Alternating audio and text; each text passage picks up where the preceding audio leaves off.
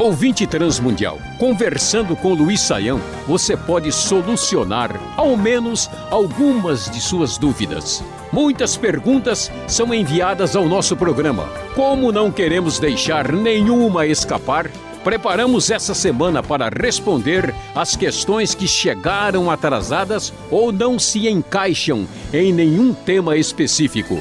Ouça bem, sua resposta pode estar aqui. Temos algumas perguntas aqui sobre a semana que falamos a respeito do matrimônio. Por e-mail, a Lilian conta que está namorando um rapaz que é divorciado. Ela quer muito se casar, mas teme ir contra a recomendação bíblica de que os divorciados devem ficar solteiros, como está lá em 1 Coríntios capítulo 7. E agora, professor Saião, o que ela deve fazer? Pois é, André, pergunta não é nada fácil aí sobre a situação da Lilian, mas vamos pensar aqui sobre o assunto, pelo menos ajudar a entender os textos, porque a questão do divórcio é mais complicada, mais complexa e a gente tem muitos detalhes aí que precisam ser considerados. Então vamos lá. Primeiro, devemos entender Uh, que em Mateus capítulo 19, quando a Bíblia, Jesus vai dizer, né, vai falar sobre a questão do divórcio, ele vai deixar bem claro que o divórcio não é permitido uh, para a pessoa que está uh, em aliança com Deus e que é discípulo de Jesus, a não ser quando acontece um negócio chamado porneia, que é qualquer tipo de impureza sexual. O que, que é essa porneia? Quando a pessoa se casa e acontece no casamento algum tipo de coisa que rompe uh, e quebra né, o vínculo que existe entre os dois. Então, por exemplo, a pessoa se casa e descobre que o seu cônjuge está vivendo com outra pessoa, ou que ele tem outro tipo de orientação sexual, ou que ele tem práticas que não são compatíveis com o casamento, o caso, por exemplo, de pedofilia. Né? Então, nesse caso, essa pessoa não só pode uh, desfazer o casamento, ainda que seja aconselhado o perdão, a restauração das coisas, mas em alguns casos não dá para isso acontecer, porque a pessoa, uma, uma das partes não quer, né, quer viver de maneira diferente, então nesse caso a pessoa é, pode uh, se separar e, nesse caso, também pode se casar, André. A própria ideia de documento de divórcio, em Mateus 19, é, envolve o novo casamento. Só que traz confusão quando a pessoa lê 1 Coríntios 7, porque ela vai ver lá, né, que eu ordeno no Senhor, né, que a mulher não se separe do marido e caso se ela viesse separar, que fique sozinha uh, e não se case. Mas a questão de 1 Coríntios é diferente. Qual é a diferença? Lá, a pergunta que eles estavam fazendo, por isso que a gente tem que entender a Bíblia na sua leitura contextual, era a seguinte: eu posso ficar casado com o meu cônjuge, uh, já que ele não é cristão? Porque o pessoal estava se convertendo em Corinto e agora eles descobriram: puxa, eu estou alinhado com Deus. Né, e estou casado com uma pessoa que está alinhado com os ídolos e com as coisas do mal. Será que eu, que sou servo de Jesus, sou escravo de Cristo, posso ficar casado com uma pessoa que está vivendo dessa maneira? Então Paulo vai discutir, vai dizer: olha, mulher, se você não sabe se o seu marido vai se converter, olha, marido, você não sabe se a sua mulher, então sabe que os seus filhos são santos. Ele está respondendo essa pergunta: se eu posso ou não me separar de alguém, porque essa pessoa não é cristã. E a resposta dele é: não se separe, se separar, fique sozinho. Essa é a, a consideração. Então, se alguém se separa sem motivo, né, essa pessoa não tem possibilidade de casar de novo. Mas no caso de alguém, por exemplo, que descobre que o cônjuge tem uma outra orientação sexual ou tem algum tipo de comportamento incompatível, foi embora e se juntou com outra pessoa e, e vamos dizer está em outra possibilidade, mesmo que essa não seja a situação ideal, a pessoa pode casar de novo. Agora, no caso do que acontece com a Lília e com a pessoa que ela conhece, a gente não tem os detalhes né, para definir, mas a gente deve saber que o divórcio não é a melhor opção, mas em alguns casos ele é possível. Uh, em outros casos ele não é possível de jeito nenhum. Então é preciso separar o que acontece em Mateus 19 daquilo que aparece em 1 Coríntios capítulo 7, que tem um contexto bem diferente. Na semana que falamos sobre matrimônio, o Assir ouviu o senhor falar sobre casamento na igreja e no civil e olha, professor, ele não gostou da resposta. Ele diz que o que a Bíblia ensina e comenta sobre o casamento se refere exclusivamente aos tempos bíblicos, isto é, a história antiga e a cultura oriental semita. Não passa disso. Eram desconhecidas, de acordo com ele, né, e realmente de acordo com o que a gente conhece um pouco, as formas de casamento civil e religioso naquela época do Antigo Testamento. A última, o casamento religioso, nós herdamos de uma outra tradição cristã. Se quisermos seguir as instruções bíblicas sobre o casamento, entraremos num contrassenso difícil de sair. Isso é o que o Assir fala. E aí, professor, o Assir tem razão?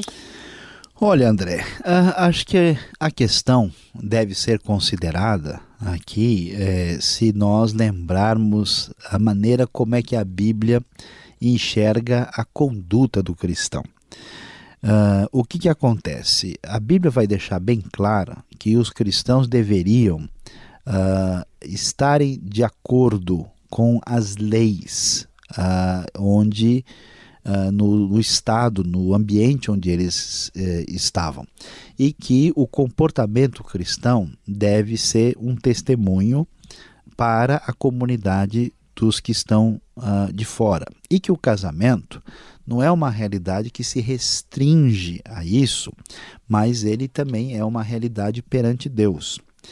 Então, mesmo que a gente tenha elementos ligados à cultura local da época, e há muitas coisas que fazem parte dessa realidade que não fazem parte da nossa, nós temos que ter uma maneira de entendermos que a nossa relação de compromisso matrimonial esteja devidamente estabelecida dentro da sociedade de acordo com as leis. Porque eu vou falar do evangelho para alguém e vou testemunhar de Cristo, sendo que nem o mínimo da própria lei eu estou considerando. Então, por isso faz todo sentido um casamento civil, porque eu estou debaixo dessa orientação que, por exemplo, a Bíblia vai dar, olha, vocês devem pagar os impostos, porque assim o Estado exige, vocês devem ter uma conduta de cidadão exemplar. E ao mesmo tempo, como o meu ato de casamento é um ato perante Deus, eu o faço numa cerimônia religiosa. Então, a cerimônia religiosa e civil são referências que me fazem reconhecer, primeiro, a minha relação como cidadão perante o Estado, reconhecendo o Estado como legitimado por Deus. E a cerimônia, o casamento religioso, estabelece esse tipo de relação numa espécie de, de culto, de louvor, de agradecimento e de invocação da bênção de Deus nessa dimensão da comunidade da fé. Se entendermos isso, eu acho que vai ficar mais fácil. E aí talvez eu não tenha sido tão claro e e tem expressado também a coisa da perspectiva mais ampla, e aí eu tenho a impressão que o Assir vai talvez compreender a coisa com um foco um pouquinho mais devidamente direcionado para entender que a coisa não está simplesmente em repetir padrões de comportamento que aconteceram no passado sem redimensioná-los dentro da realidade que vivemos hoje. Um casamento cristão bíblico precisa de todos os aparatos comuns aos matrimônios atuais, como cerimônia religiosa, reconhecimento do Estado, festas suntuosas e apartamento próprio do casal. Não poderia ser algo mais simples, professor Saião? Bom, André, vamos lá. É, sobre essa questão, pensando num casamento com padrões bíblicos, a gente tem que entender duas coisas muito claras aqui. Em primeiro lugar, nós devemos observar o que é exigência bíblica. Né?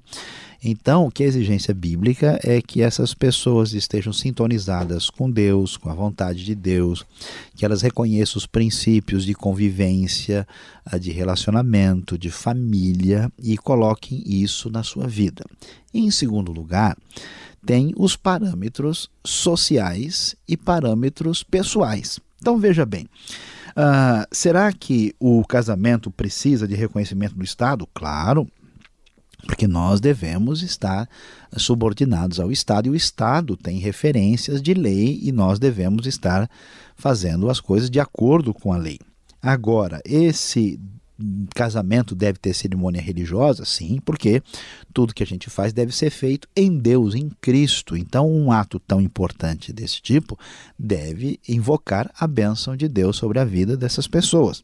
Agora, será que a igreja deve ser enfeitada, se a igreja deve ser grande ou deve ser pequena, que tipo de música vai pôr, como é que vai ser a cerimônia, se o pessoal deve comprar casa, apartamento, alugar, arrendar, dividir, como é que vai ser a festa, tem brigadeiro, doce de coco, do que, que é o bolo? Aí, André, é uma questão de decisão pessoal, né? Isso aí é aquele negócio, ó, em conversa de marido e mulher, ninguém mexe a colher. Se o rapaz quer entrar com um terno vermelho, né? se ele quer fazer uh, o bolo de ameixa, né? se o doce vai ser de abóbora uh, e se os padrinhos vão entrar de roupa roxa, olha, isso aí é problema deles, é uma decisão pessoal e nesse aspecto a gente deve respeitar a individualidade, a particularidade, né? Porque não dá para a gente estabelecer uma regra para todo mundo que tem que ser dessa ou daquela maneira. Entendendo as responsabilidades para com Deus, o bom senso e o bom testemunho perante a sociedade, né? E a lei e a invocação da bênção de Deus, o resto é por conta dos noivos e da família deles. Este foi o programa Conversando com Luiz Saião. Produção e apresentação André Castilho e Luiz Saião. Locução Beltrão. Realização Transmundial. Envie você também suas perguntas para conversando@transmundial.com.br ou escreva para a Caixa Postal 18.113, CEP 04626-970 São Paulo, capital. E até o próximo programa.